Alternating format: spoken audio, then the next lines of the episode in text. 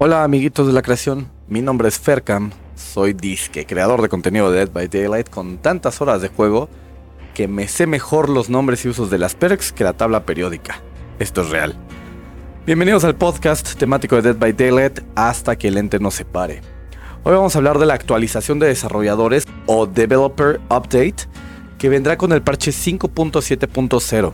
La fecha de lanzamiento será muy probablemente el 5 de abril, pero aún no es 100% seguro. Antes que nada, el anuncio y contenido de esta actualización inmediatamente aborda tres fuertes temas que tocamos el episodio pasado. 1. Como ya verán en los cambios de Ghostface y la Legión, parece que escucharon las peticiones de años para que les hicieran una mejora, invalidando mi argumento de que a los desarrolladores no les importa el juego o el fandom. Bien calladito ahí, Fer Camarón. 2. El 30 de marzo de este año, 2022, Not Queen, la community manager de DVD, acaba de anunciar que no trabajará más para Behavior. Justo en el podcast pasado hablamos de que ella estaba entre la lista de algunos devs que en ocasiones contestaban de manera un poco desapegada al interés de los jugadores. Las razones de su renuncia no fueron especificadas, pero parece que sale en excelentes términos con la empresa y sobre todo con Matthew Cody, el Pretty Good Job. 3.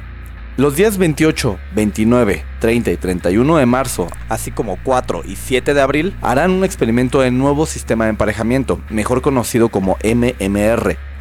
No dieron detalles de cuáles serán los parámetros, pero nos especificaron que cada uno de estos días habrá un sistema diferente. Esto quiere decir que harán 6 diferentes pruebas. Ya que hayan terminado las pruebas y experimentemos varias partidas de esos días, podremos hablarlo en un futuro capítulo del podcast. Tomando esto en cuenta, vamos a lo que nos interesa. ¿Qué cambiará la siguiente actualización y qué significa para DVD? Bueno, para los que no están enterados, este anuncio se dio el 28 de marzo y dentro del texto nos especifican 7 cosas. Optimización para los parches, actualización de Ghostface, actualización de la Legión, modificación del estado de hemorragia, modificación de dificultad de asesinos y sobrevivientes, rework del mapa de Haddonfield y anexado tres días después a la liberación de la información anterior, nerfeo a círculo de curación. Y como dijo el caníbal de la guerrero, vámonos por partes. La optimización de parches es algo bueno, pero que no tiene más fondo que decirles esto. Con la actualización se supone que los parches se instalarán hasta 200% más rápido. Muchos de nosotros hemos sido testigos de lo tardado que llega a ser un parche de este juego. Incluso muchos hemos optado por mejor desinstalar el juego y reinstalarlo desde cero cuando hay un parche. No es broma, tarda menos y es el mismo contenido. Obviamente no pierdes progreso ni nada, aunque se supone que para este nuevo método ya no tendremos que hacer esto. Y bueno, eso es todo para la optimización de parches. Lo segundo y algo que me emociona un poquito, ya que soy un poco fan de Ghosty, es su actualización.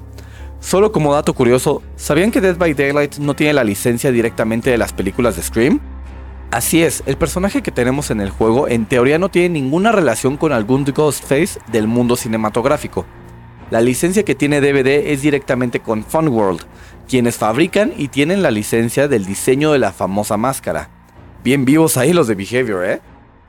Bueno, regresando a su actualización.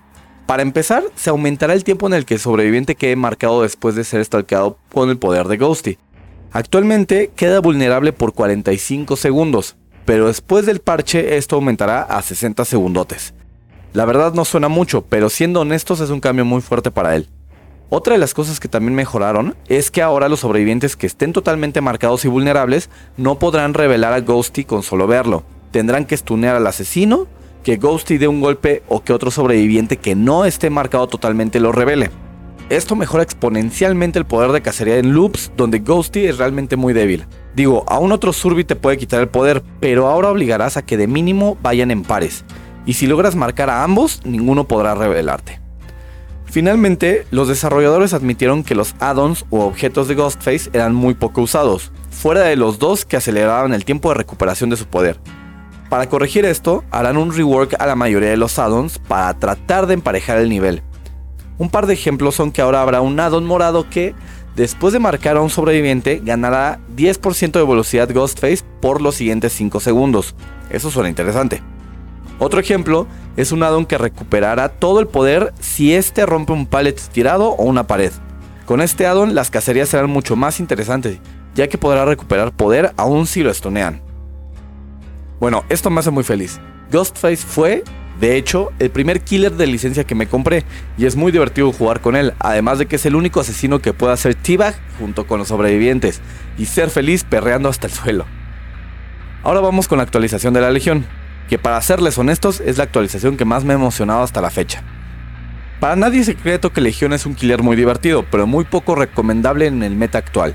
Su fuerza es golpear y correr, pero desde que los booms existen, esta estrategia mató a todos los killers que dependían de este tipo de ataques, como por ejemplo el Espectro, Gemelos, Legión e incluso la última adquisición del juego, Saoko. ¡Saoko, papi! ¡Saoko! Bueno, teniendo esto en mente, uno de los primeros cambios que habrá es que ahora el agotamiento al terminar el frenesí se reducirá de 4 a 3 segundos. Esto para poder continuar con la cacería sin tanta penalización, pero sin darle la oportunidad al asesino de entrar en frenesí, cancelar inmediatamente y tirar al sobreviviente. Un ajuste bastante balanceado, creo yo, aparte de que removieron los addons que reducían fatiga, haciéndolos básicamente ahora parte del kit por default del asesino. La segunda parte es que ahora tendrá un aumento acumulable de 0.2 metros por segundo por cada surbi que golpee durante el frenesí. No estoy muy seguro de los números, pero creo que una vez golpees al cuarto sobreviviente, tendrás un aumento del 20% o algo así a la velocidad inicial. Puedo equivocarme en este número, pero bueno, irá vuelto madre el amigo. Tercero, y la mejora que más me emociona, es que ahora si logras conectar a los cuatro sobrevivientes durante el mismo frenesí, como recompensa por conectar todos los hits, el quinto golpe que des dentro de frenesí acabará con el mismo, pero pondrá en estado agonizante al sobreviviente que recibió el último filerazo. Así es, si logras pegarle a los cuatro surbis con frenesí, el quinto te lo llevas gratis.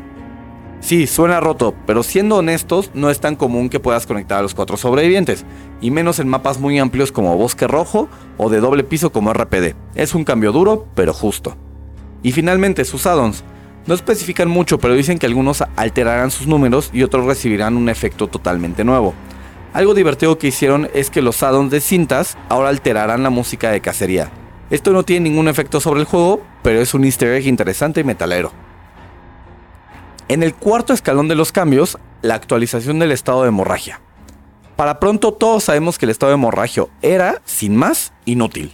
Solo hacía que el sobreviviente sufriéndolo sangrara más seguido, pero realmente no era algo que impactara lo más mínimo la cacería o curación. Si iba corriendo, de todas formas iba dejando arañazos, si iba caminando, de todas formas los charcos de sangre ya estaban lo suficientemente cerca uno de otro como para rastrearlo bien. Era inútil ese efecto. Ahora, la nueva versión de hemorragia, siempre que el sobreviviente no se esté curando, el avance de curación tendrá un retroceso del 7% por segundo. Esto quiere decir que recompensará al asesino por interrumpir una curación, evitando que el survey se quede al 99%, de vueltas y de repente de un toque vuelve a estar curado. Ahora, si el asesino interrumpe una curación, esta regresará a su progreso como si fuera un generador pateado. Este cambio afectará a todas las perks y addons que inflijan hemorragia. En el quinto cambio anunciado hay algo que creo que todos tenemos considerado muy poco relevante. Lo que pasa es que actualizarán los ratings de dificultad de los personajes. Sí, los sobrevivientes y asesinos tienen según un rango de dificultad preasignada en el juego. Según Behavior, es más difícil jugar con Laurie Strode que con Meg Thomas. ¿Por qué? Pues porque si te callas. Con este nuevo parche a todos los sobrevivientes les quitarán ese rating sobrante y ya no tendrán dificultad. Y ahora los asesinos los clasificarán en un rango de 1 a 5, siendo 1 el más fácil. Este rango tomará en cuenta las siguientes categorías. Habilidad mecánica, refiriéndose a qué tan preciso debe ser el control del asesino para que sea efectivo. Apuntar, tiempo de reacción y control de poder, por ejemplo. Habilidad estratégica. Se refiere a cuánta planeación y estrategia necesita el killer para ser efectivo. Timing, manejo de recursos, toma de decisiones, cosas por el estilo. Particularidad. Esto es qué tan similar es este asesino a los demás. ¿Qué es lo que lo distingue? La clasificación de las categorías anteriores se promediará y de ahí saldrá el rango final del asesino. El ejemplo que nos ponen es que la enfermera necesita mucha habilidad técnica, estrategia al usar sus blinks y su poder es muy diferente al de todos los demás. Esto la pondría directamente en la calificación 5, resultando ser un asesino muy difícil de usar. Confirmo esto, le estoy tratando de aprender y sí me cuesta uno y la mitad del otro. La sexta parte de este parche es que están haciendo un rework completo al mapa de Haddonfield, que lleva ya un buen rato deshabilitado. Hasta el momento han dicho que tendrá una mejora visual, así como reubicación de loops, pallets, puertas ventanas y quizá modificarán estructuras grandes como las casas. Estoy emocionado por ver los nuevos visuales del mapa, pero en serio espero que lo balanceen un poco, ya que es de los mapas más injustos de todos. Si eres Surby, este mapa es easy peasy, pero si eres Killer la vas a pasar mal la mayoría de las veces que caigas aquí. Bueno, a no ser que te llames Otsdarva. Y ya, por fin lo último y que nos agarró a todos de sorpresa, pues no venían las notas del parche y solo lo anunciaron vía Twitter. Se viene el segundo nerfeo a la Bendy Círculo de Curación recién enseñaron los booms en la PTB, se les aplicó una modificación inmediata antes de su liberación oficial. En la prueba pública, los booms se podían encimar uno con otro. Para empezar, su radio de efecto original era mayor al que actualmente tienen de 24 metros. En la PTB, todos los booms tenían un radio de 28. Y en ciertas áreas de algunos mapas se podían encimar estos radios, haciendo que se apilaran los efectos. Círculo de tocación originalmente tenía 100% de aumento a todas las velocidades de curación. Así que si te colocabas en un lugar donde dos boons se empalmaran, tendrías 200% de velocidad aumentada a cualquier curación, sin importar si era un botiquín, entre compañeros o por perks. Primero redujeron este radio a 24 metros y dejaron de poder empalmarse los efectos. Segundo, le bajaron la velocidad de 100% a 75% y en este nuevo aviso le reducirán a un máximo de 50% el aumento de velocidad de curación. ¿Es algo que la gente quería? No necesariamente. Desde un inicio el problema no era tanto la velocidad en la que se curaban, que si era algo que golpeaba, la neta. El problema es que los booms son, de cierto modo, infinitos. Habrá quien diga, pues sí, Fer cancelado, pero tarda 14 segundos en bendecirse un tótem apagado y 28 uno de maldición. Si a esto le sumas los 18.29 segundos que tardo en curarme con el Boon, estamos hablando de 32.29 segundos. No es tanto beneficio. Y bueno, si ese fuera el caso siempre te daría la razón. El problema es que el Boon pocas veces es quitado recién lo ponen. La mayoría de las veces dura varios minutos e incluso a veces toda la partida. Y no solo tú te curas con él, sino que es una estación infinita de curación para todos los de tu equipo. Después de ponerlo, un Surby solito tarda, sin botiquín, 18.29 segundos en curarse. 9.14 si lo cura otro sobreviviente. Y así los tiempos se van reduciendo si son más Surbis o si alguien trae botiquín. Honestamente es un efecto muy fuerte. Aunque lo reduzcan al 50%, aún así es prácticamente infinito. Y ese es el problema. En muchos mapas, la ubicación de los boons puede beneficiar a más de un piso, y el tener que quitarlo puede demorar muchísimo al killer ya que pueden estar colocados en lugares a los que de otro modo no tendría por qué ir, quitándole tiempo valioso o incluso haciéndole perder cacerías. Otro tema curioso es que, en cuanto los sobrevivientes son afectados por algún tótem de maldición, en su HUD se les notifica cuál perk es exactamente. No es así el caso para los asesinos. ¿Existe el sonido de tipo cañón de los juegos del hambre para notificar que fue colocado un boon? Sí, pero no hay forma de saber cuál es o en dónde se encuentra. Ningún asesino perk tiene la habilidad de saber la ubicación, más que el sonido del mismo boom, pero este puede ser engañoso en mapas de más de una planta. Además de que el asesino debe ser medianamente experimentado para saber si es círculo de tocación, exponencial, paso sombrío o el último de Yoichi, que no me acuerdo su nombre, y llevo bastante escrito como para ir a buscar el nombre ahorita, perdónenme.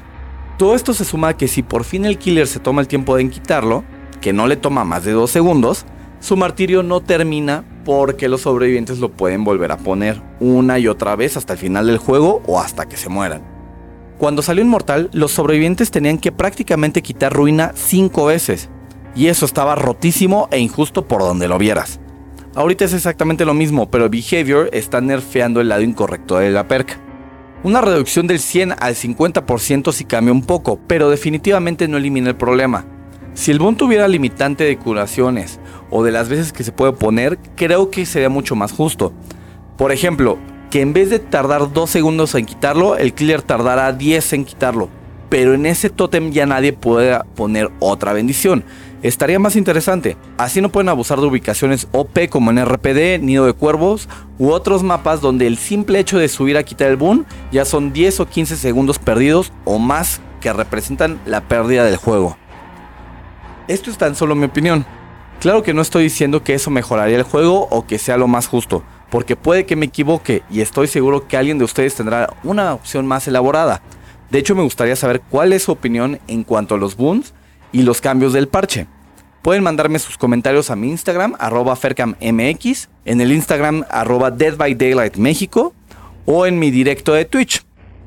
Esto es todo lo que hay de información hasta el momento, amigos. Sobre el capítulo del aniversario, aún hay muchas especulaciones, mayormente girando alrededor de FNAF, Five Nights at Freddy's. Pero bueno, desde hace dos o tres asesinos, todos dicen que FNAF es el siguiente. Así que, meh, no tenemos idea de lo que se venga para el sexto aniversario. A mí honestamente no me gusta mucho FNAF, pero me da igual que lo metan. Siempre y cuando tenga una jugabilidad interesante y venga con perks sabrosas, para mí que pongan el puto Chapulín Colorado. Hay muchas franquicias que quisiera que llegaran, así como Pennywise, Alien, Jason Borges, Chucky, incluso Black Phillip. Pero a la vez me da miedo que le hagan algo tan feo como a la Sobaco. Saoko, papi, Saoko. Y que sea un killer esperado, pero débil hasta el piso. Con esto terminamos por hoy, amigotas de felicidad. Espero la actualización sea tan buena como suena y podamos usar hasta el hartazgo a Ghosty y la Legión. No es cierto, varíen sus killers, amigos, no sean aburridos. Recuerden que pueden seguirme en mis redes como FercamMX y verme en twitch.tv diagonal FercamMX a partir de las 9 pm hora México. Cuídense y nos seguiremos viendo hasta que el ente no se pare. Adiós. Nota. Justo cuando estoy grabando esto, eh, acaba de salir una filtración de la cuenta de Twitter DVD Leaks, donde dicen que la sobreviviente va a ser original, la del sexto aniversario, y el asesino, aunque no dieron muchas especificaciones, va a tener poder que relaciona con los lockers, con los casilleros. Y la ah, sobreviviente va a tener un poder para cegar al asesino, otro más. Entonces nada más quería poner esto como una notita extra antes de cerrar el capítulo y se vayan. Bye bye.